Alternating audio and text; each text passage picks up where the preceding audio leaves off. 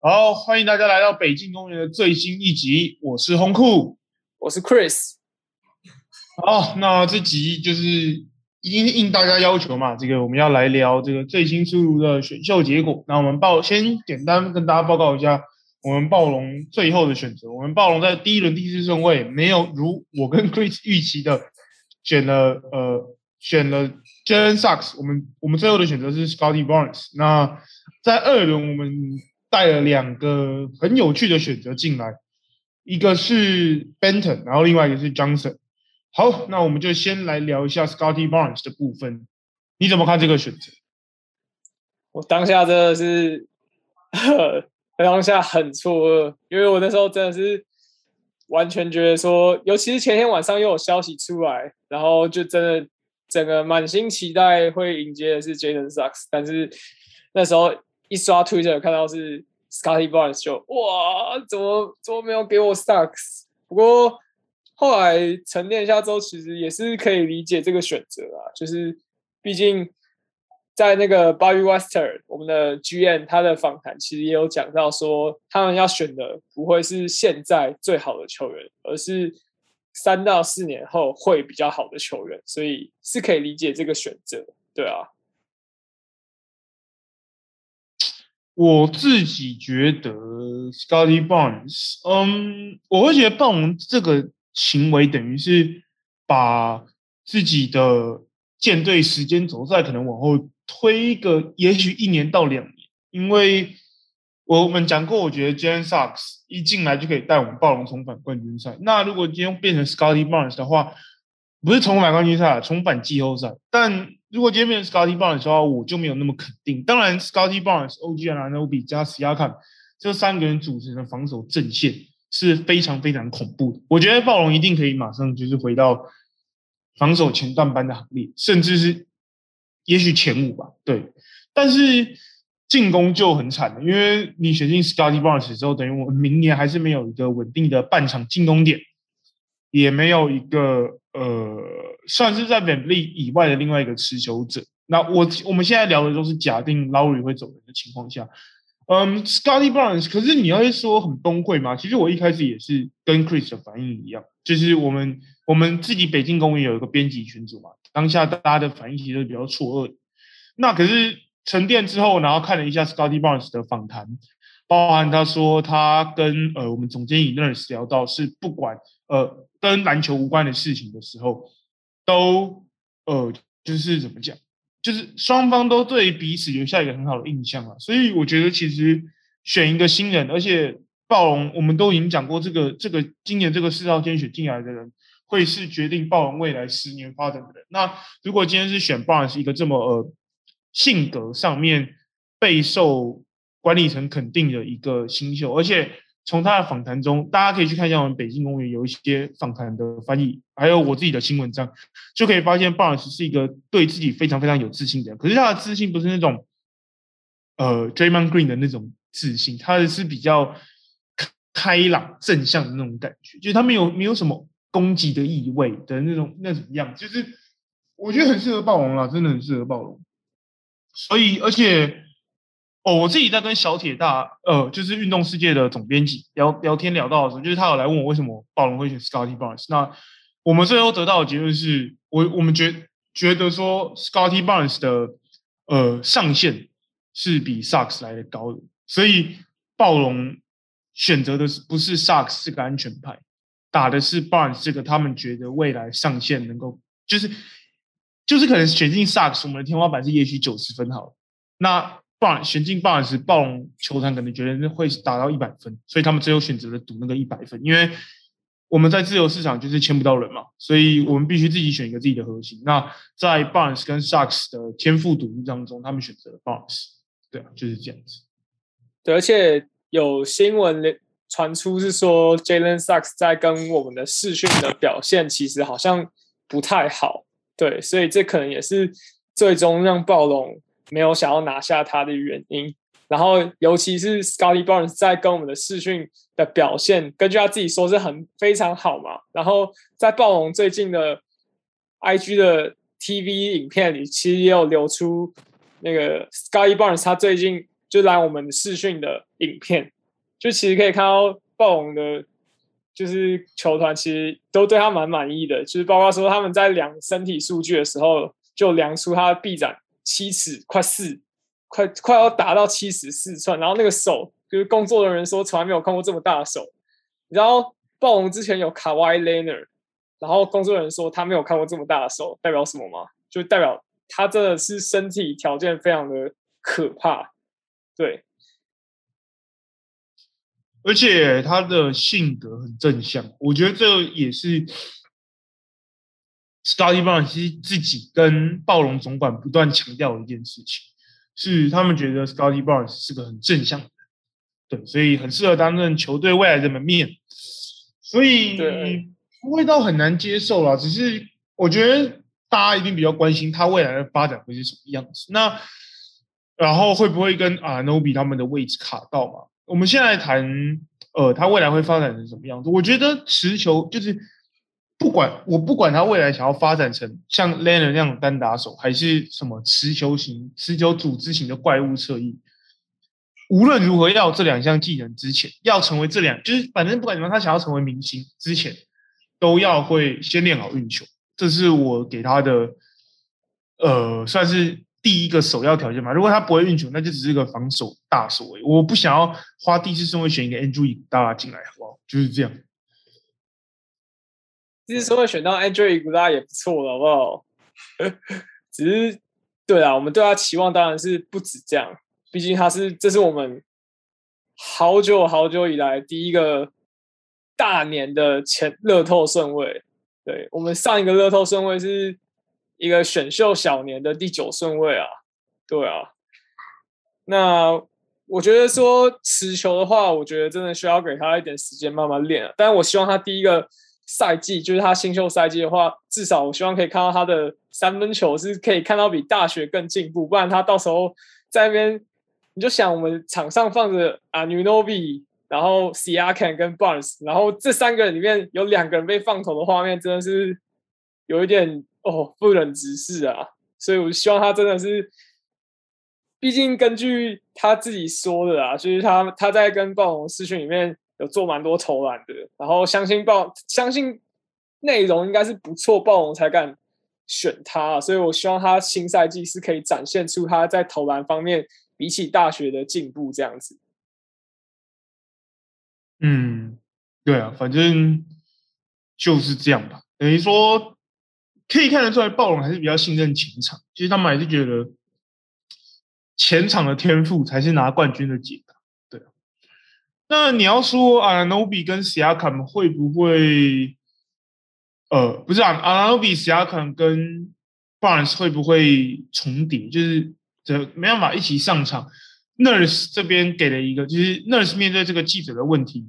他给了一个非常直接的答案，就是他认为他们三个绝对可以同时在场上一起打球，这个是没有问题的。然后 b a r n s 自己也觉得完全 OK，就是不会卡到位置这样子。可是，呃，这个情况，我觉得这个情况下要建立在 b a r n s 真的要练出三分，那持球，我觉得就是成为明星必要的条件。可是，如果想要在新秀赛季，就大量的时间让这三个人同场同时摆在一起摆在场上的话，不好意思，一定要就跟 Chris 讲的一样，就一定要练出三分球，不然以 Siakam 现在那个惨不忍睹的三分能力，有点难啊，有点难。可是我相信明年 Siakam 也会触底反弹啦，因为今年的状今年的身体状况很糟，我觉得是完全可以理解。就是毕竟在坦帕就没有回到自己的主场，就不是一个舒适的环境，对吧？所以我觉得是可以理解。那。至于他们三个位置会不会相冲，我觉得 Barnes 已经在同时期展现比 Alanobi 跟 Siakam 更好的持球潜力。那现阶段我不我不排斥让阿诺比继续试试看可不可以成，就是能不能成为一个更好的持球单打者。但同时，Bounce 也要也要练习，因为其实篮网，然后反正以往过去的三巨头组合都已经告诉我们了，球不会不够用。就只是看你怎么用而已，球球是不会不够用的。在队上拥有越越多越越多越好的得分手，绝对是还一件好事情。所以我相信他们三个会找到并存的方法。但是选进 Scotty Barnes，我觉得背后意味着两个东西：一是现在 Laurie 不一定不会回来了，就是他有可能有可能被续留；然后第二个就是 Siakam 有可能真的被暴龙摆上货架。对，就是我觉得选进 Scotty Barnes 之后，背后的两个算是潜在观察吧。对啊，而且其实我们要想到一件事啊，就是 s i a k a n 他其实才刚动完肩膀的手术嘛，然后他现在根据之前的剧院的访谈，其实是讲到说他现在才刚开始进行一些活动的训练，就是肩膀的活动的训练而已，所以。他开季应该是还要休息一阵子，那这阵子其实就可以先看到 Barnes 应该会比较有比较大的发展发挥空间了，就跟 Anunobi 一起组的双锋线。对，等 s i a k a 回来之后，我们可能才要面对我们刚刚说的这些烦恼。对，然后其实投篮部分我是没那么担心啊，因为其实 Barnes 他是一个我们说叫 Gym Rat，就是。训练场老鼠，他就是每天没事就会一直在体育馆，然后一直训练那种人。对，大家应该有看到我分享一个小故事，就是他选秀会当天好像迟到。对，那他迟到是因为他在选秀前他还去训练，然后训练完之后没想到过来路上塞车。对，就是他的训练态度其实也是真的是非常值得大家赞许的。所以其实看了之后是越来越喜欢他的。那你觉得选进 Starting Box 之后，意味着 Laurie 会回来吗？你觉得 Laurie 这样会回来？嗯，其实我真的还是觉得不好说，尤其是只要小牛今天独行侠今天又把那个空间清出来，就很有可能要延揽 Laurie。就是最近蛮多球队，而且听说 Jimmy Butler 这次也会亲自出征来招募 Laurie，所以我真的觉得不好说。对我真的觉得不好说，可是。对，你知道 Scotty Barnes 是控球后卫嘛？没有问题的，对不对？你去看他那个 Instagram 的自我介绍，他写六尺九寸的控球后卫。我觉得，如果是问我的话，我还是不会希望 Laurie 回，就是我的态度跟之前一样，就是哦。帮 Chris 补充一个东西啊，就是鹈鹕在跟灰熊的那笔交易案中，也是倾注了薪资贡献，也是代表他们可以先捞入，所以蛮 Laurie 应该是很多竞争者了，尤其是看到太阳延揽 Chris Paul 之后，有了一个这么成功的赛季，那一定会有更多球，就是我觉得无形中一定增加了 Laurie 的行情。那至于我会希望他去哪一队？或怎么样，这个我们就留到下一节来讨论。我们今天还是讨论选秀节目，所以简单帮大家在 Scotty Barnes 这边做一个总结啊，就是我跟 Chris 一开始都是错愕的，可是后来都觉得可以接受。那很明显的是，暴龙球团认为，呃，Barnes 的上限比 Sucks 更高，然后 Chris 觉得，呃，Barnes 首要的目标是练出三分投射。那我自己这边会觉得说，Scotty Barnes，我会比较想要他先练运球就是投篮倒反而是我没有那么，我比较信任的项目，就是因为运球真的是最难练，所以我会希望他真的就是无论如何先把他的运球协调性那些都抓好，就是我希望是不要再像阿兰诺比或斯亚卡那样从无球开始打起。我觉得，既然你四号先赌了一个，觉得他会是我们未来一哥，那就一开始就把球威给他。对我会比较倾向这样做。好，对，不过必须说啊，必须说啊，我必须补充一下，就是虽然说很多球探可能会说什么 Barnes 的持球能力不够好，就是会阻碍他的发展，但是必须说，真的必须说，他同时期展现出来的运球能力、持球能力。比同时期的 Siakan 跟 Anunoby 真的是好太多了，对，所以就我们就静观其变吧。哦，Scotty Barnes 的部分我们就差不多聊到这边。那现在来讲两个二轮秀这个很有趣的这个我们很有趣的这个选择，我们没有选 BJ Boston 或我自己一开始意淫的阿亚伊阿亚伊。对，我觉得哦，我自己在这边讲一个东西啊，就是我觉得阿亚我也压抑阿亚伊竟然是落选，然后被湖人捡走，就是一个这么好用的万金油后卫怎么会没有球队要呢？我觉得有点怪，而且重点是他是港扎嘎出身的，所以嗯，我觉得有点怪怪。但 whatever，反正不是暴龙的，我们这边就不关心。然后我们选了两个，一个是 David Johnson，对吧？对，这是四十七顺位的 David Johnson。我们先来聊 David Johnson 好了，因为他应该比较单纯吧？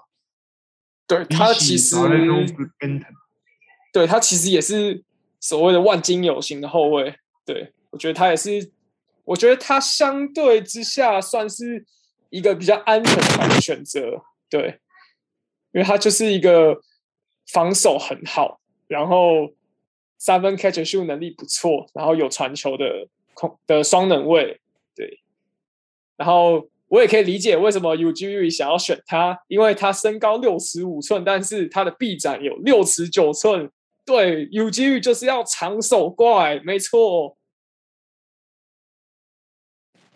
我也我也我也完全可以理解 U Jerry 为什么选他。U Jerry 最喜欢这种双能位，你看他之前的选择，他最喜欢这种双能位，所以我是觉得 David Johnson 就是一个，呃，怎么讲啊？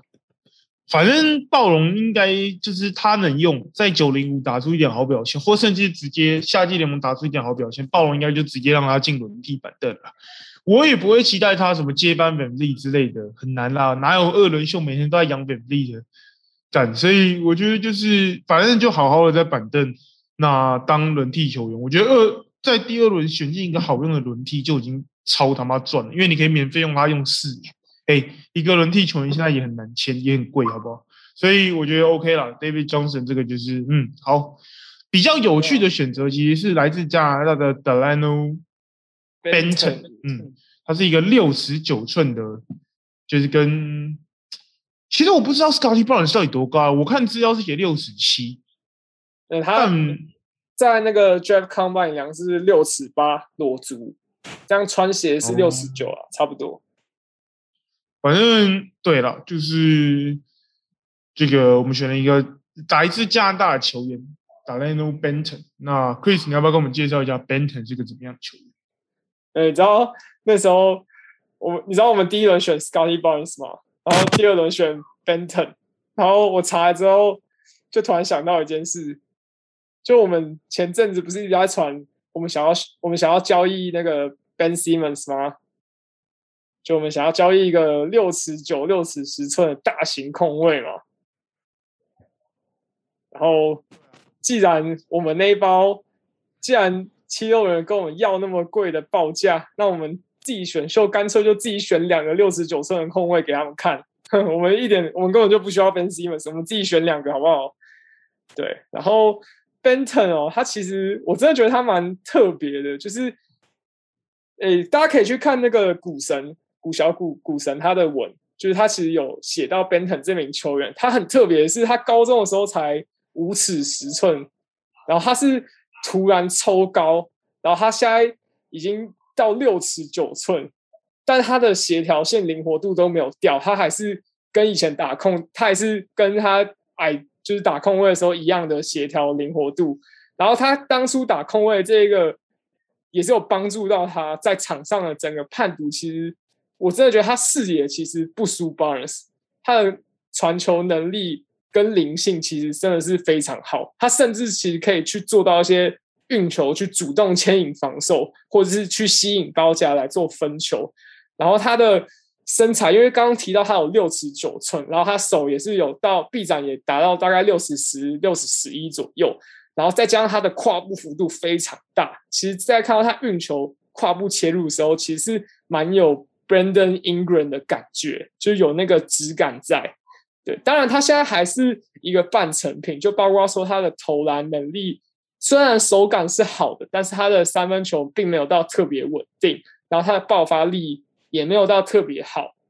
对，然后他的单防看起来也还好，然后算，然后协防靠着身体的条件其实算还 OK 这样。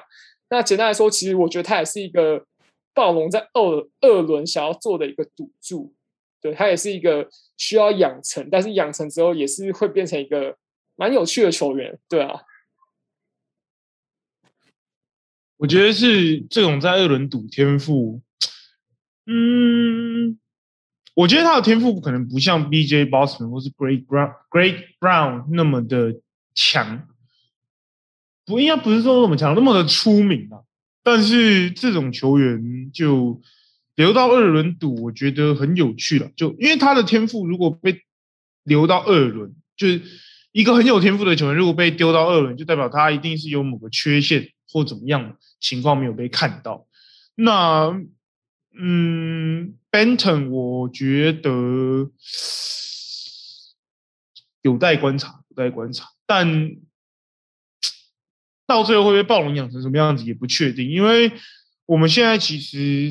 除了 Siakam 之外，我们的板凳前锋组合只有瓦塔纳贝是比较呃，应该说比较常被使用的，所以我会希望 Benton 的到来至少要能一定程度的，如果他被进到轮替了，我希望能至少一定程度的呃分担 Siakam 的上场时间，因为我们很明显看到 Siakam 的身体已经超负荷了，对。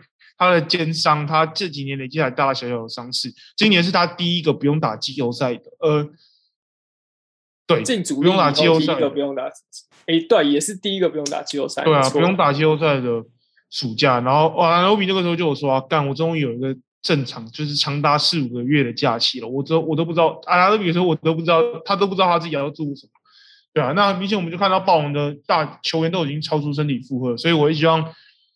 选进他，我不会期待他成为什么，就是跨世代天才干嘛？但我希望我自己会给他一个模板，就是 Kyle Anderson。我觉得如果能达到 Kyle Anderson 那种等级的影响力的话，就很够了。至少我希望能让 Siakam 的上场时间减少到三十分钟左右。对，我会希望是这样子。如果 Benton 能达到，当当然，那后续。想要发展成什么大型侧翼啊，或真的做一个高控球的美梦，呃，我觉得就都再看看。但是我会希望 Benton 这个球员能够一定程度的分担我们前锋的上场时间。对啊，就这样。对，其实我觉得这也可以看出我们暴龙最近几年的选秀策略。对，其实我觉得最近这几年暴龙想选的人都是。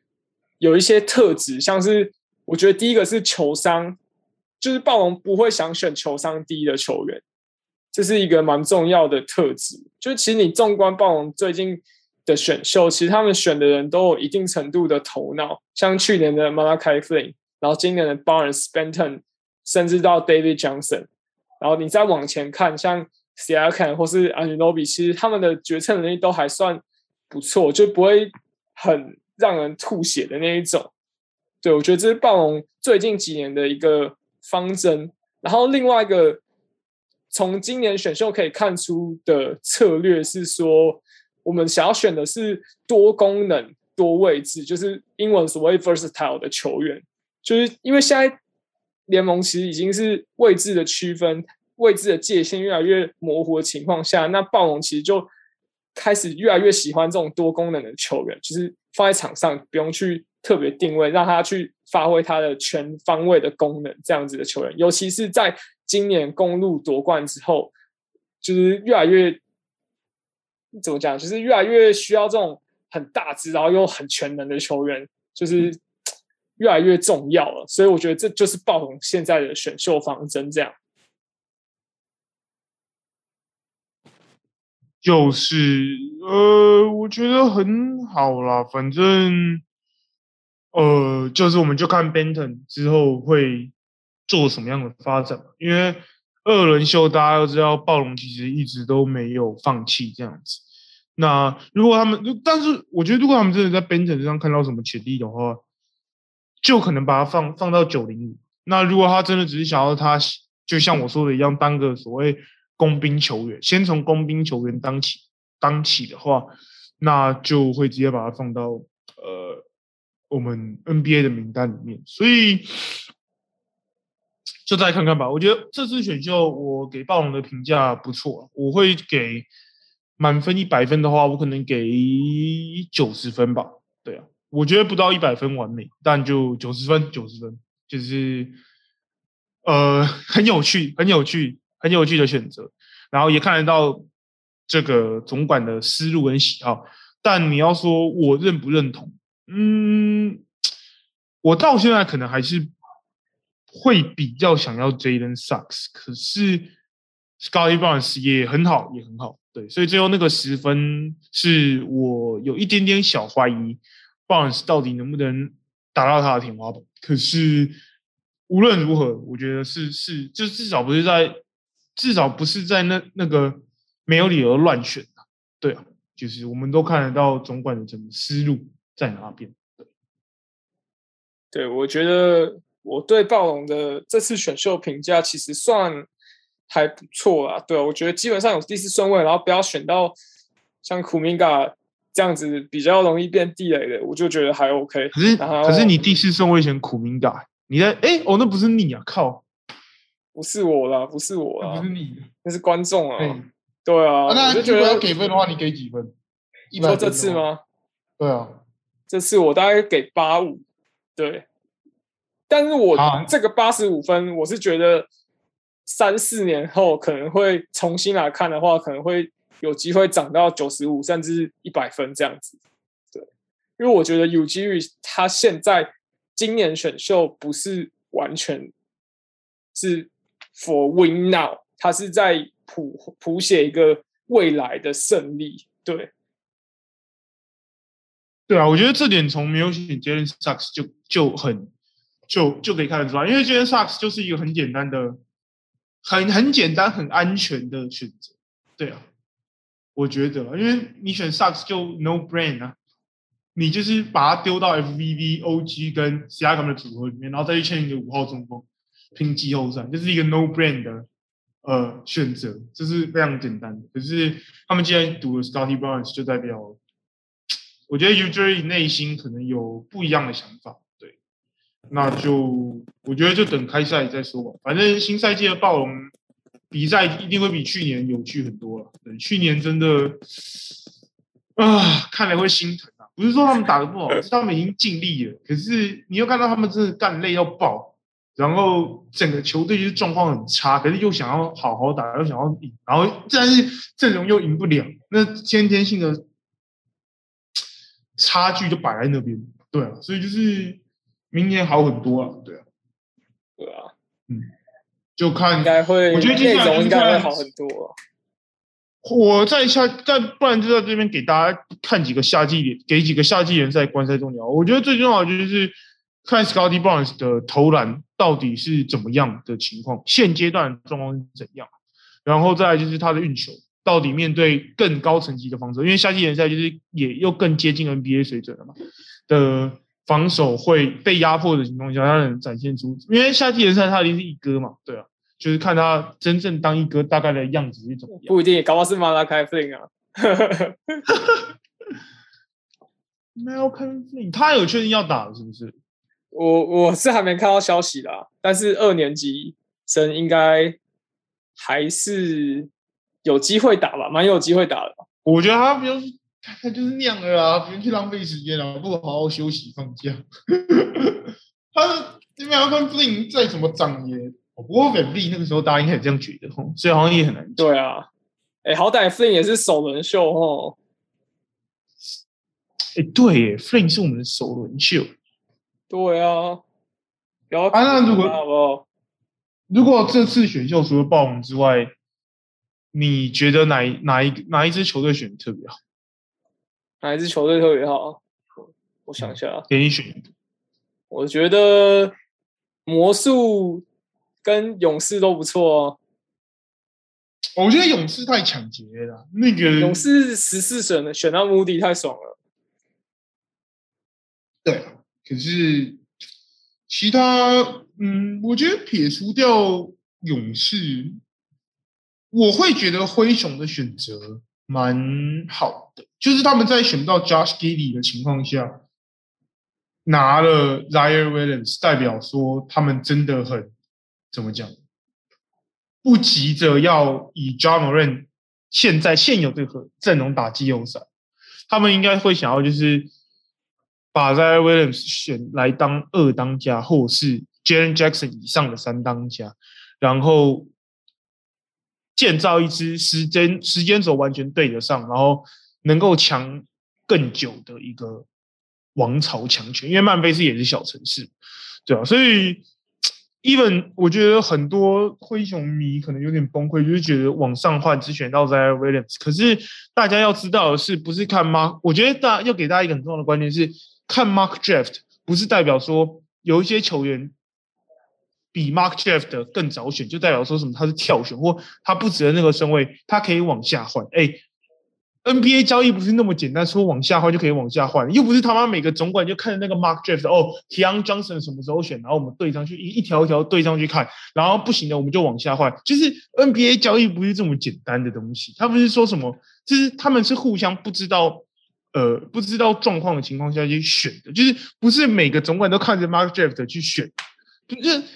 大家不要一直觉得说什么什么往上往有些很多球员是什么往上选，然后明明就可以往下换，往往往下换选，为什么不选啊？就是因为那些总管判断选不到，不然就是没有合适的交易包裹，对吧？我觉得大家台湾很多球迷把往下选这个东往下换去选这个东西想的太简单了。NBA 的交易不是那么好达成，对吧？就像我们其实很多人就问说，为什么我们不向下交易选？Barnes 要用第四顺位，但是可能就是没有合适的包裹啊，对吧？因为就现在传出来听到的，只有一个向下换是雷霆用六跟十六想要跟我们换四嘛，可是他们想要来换四，也是想要选 Scotty Barnes，对吧？那我们到六，我们可能能够选的人就变少很多，所以有时候真的可能只是包裹不合适啊。对啊，所以就你要你要必须用你手上的顺位选，对吧？你要怎么肯定你往下换还选得到你要的？这就不一，就是很又不是每个总管都一定会看 box draft 去选的，对啊。你在你你往下换的时候，搞不好你中意的那个人就直接在上面的顺位被挑走，那你不是干到爆？对，而且必须说啊，就是我们这种球迷，我们或是 Mark Draft 的分析师，他其实能看到的就只是。大学比赛的片段，或是一些流出的视讯的片段，但是他们这些 NBA 的总管、总教练，他们是会亲自看到这个球员来试训的时候的模样。对，所以你知道，在现场看跟你在影片看到的是截然不同的东西。所以我觉得，就是对你自家的总管要有信心，就是他看到的东西绝对是。有他的道理，在他才会去做出这个选择的。对啊，我我觉得我在这边跟大家分享一下，呃，我前几天呃，不是不是前几天，我昨天才岳阳就是访问凯梦想家总教练凯尔 Julius，然后他就有说，就比如说好，台湾台湾论坛舆论里面很多都是说什么，为什么他不给新人上场时间呢？还干嘛？然后什么什么，为什么不给阿吉多上一点之类的这种话。就然后他的想法是，他也很直接的就面对我回答这个问题，他就说，决定他上场时间的一直从来都不是进攻，是防守。你只要在防守上犯了错，你就是下场休息。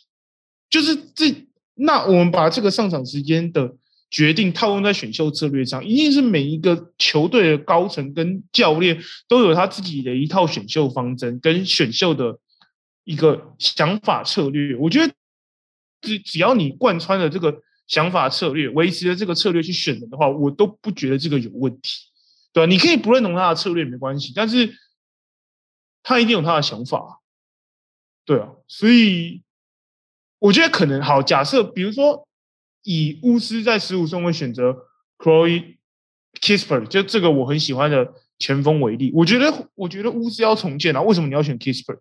那很明显，如果他选了 Kiss 的这个吉安中锋，他们就是觉得明年可能明年可以从季后赛吧，我不知道。但如果他们的思路是这个，那我觉得巫师的选秀没有问题。但是假设如果巫师的总管在在选秀结束是说哦，我们决定要重建，或是他们之后把 Bradley Beal 卖掉，那我就会回，那我们球迷这个时候就可以回头检讨说，为什么？那为什么你当初要在选秀会上选 Corey Kispert，对吧？你都已经知道要重建，你还选一个完成度这么高、已经天花板到顶的新秀？对啊，就是我觉得只要只要一个球队的呃核心思想，就是知道自己当下要做什么事情，然后要拿什么样的球员，脑子是清楚，那我就觉得他们的选秀策略是，我只能说我会用可以理解来形容，不会说绝对正确或绝对错误。Even Jalen Sucks 都有可能养不出来啊，对不对？如果魔术这个魔术呃。好，随便活塞选康宁汉是一个百分之百正确的决定吧？现在来讲都没有问题。那那如果假设，我先说假设，我们要诅咒 K 康宁汉例子，那如果 K 康宁汉明年第二年就出车祸脚直接截肢嘞，活塞这个活塞这个顺位直接丢到垃圾桶，那你会说活塞总管做了错的选择吗？不会啊，因为你只要我觉得就是只总管一定有他贯彻，就是每个总管每个教练都一定有他贯彻呃选秀思。就是他在做每个决定时，只要他的思路是一贯的，是保持一致的，包括自由市场，然后签人选人这方面，他只要有一个中心的核心思想，然后是按照这个理念去贯彻执行的，那他的所有决定，我觉得都是可以理解。那球迷就只能相信这个总管所执在执行的这个理念，对，就是这样。我的想法是这样。对啊，好，那节目的尾声。我们就来稍微预测一下 Barnes 明年可能的数据好了。我自己先觉得啊，我自己觉得他明年得分应该会蛮惨的，所以我预测他应该会是大概八分、五篮板、四助攻，然后应该可能会有一超节左右。对，这是我明年对他的期望。他只要达到这个数据，我就 OK 了。对，八分、五篮板、四助攻啊。对啊，因为第一年嘛，他完成度就比较低啊。我觉得是可以。我不会觉得，我觉得他的我的分数预测跟你差不多。我不觉得我，但是我不觉得他篮板会那么低，因为 Nurse 有说他觉得 Scotty Barnes 最马上能够最最兑换到 NBA 的技能就是抓篮板。对，所以我会猜，我看到，对啊，我会猜八分七篮板两助攻。我不觉得他会有四助攻。我觉得应该八分七篮板两助攻，嗯，差不多。我觉得就这样，就是就是这样就够。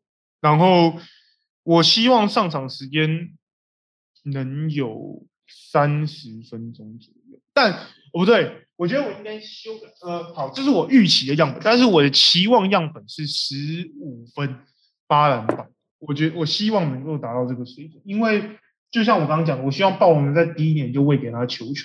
发挥，所以十五分很难诶，对啊，所以我说期望数据啊，我说如果暴龙愿意直接把球都丢给他的话，谁肯拿 NIP 那一年才十六分？期望数据嘛，你要有梦最美。我刚刚有给一个，我刚刚有给一个预期，然后这现在这个是期望，如果他能达到十五分八篮板，那我就不能再请鸡排，那我就呃，我不知道。我不知道，那这个惩罚，请然后请真奶啊，十五分八人半，请真奶啊，请真奶，抽奖请真奶，请几份再请几份到季中再看看，请几份我们到季中再看看，好，差不多是这样。好，那跟大家预告一下，就下礼拜我们会聊一下自由市场，对，下礼拜我们会聊一下自由市场，那然后。欢迎大家，就是告诉在底下留言告诉我们说，就是我们的收音品质是不是比较稳定？就是呃，因为上一集观众我说我们的收音变好很多了嘛。那哦，如果这一集有有问题或是没有问题，都欢迎你们在底下告诉我们。然后我们目前希望是一个礼拜可以推出一集，所以麻欢迎你们在底下留言告诉我们说，呃，你们。你们想要礼拜几上，就是哪礼拜几上是你们最觉得最理想的时段，那我们就会尽量在那个时间达成大家的希望。好，那感谢你们支持，我们是北京公园，下次见。我是红酷，我是 Chris，拜拜，大家拜拜。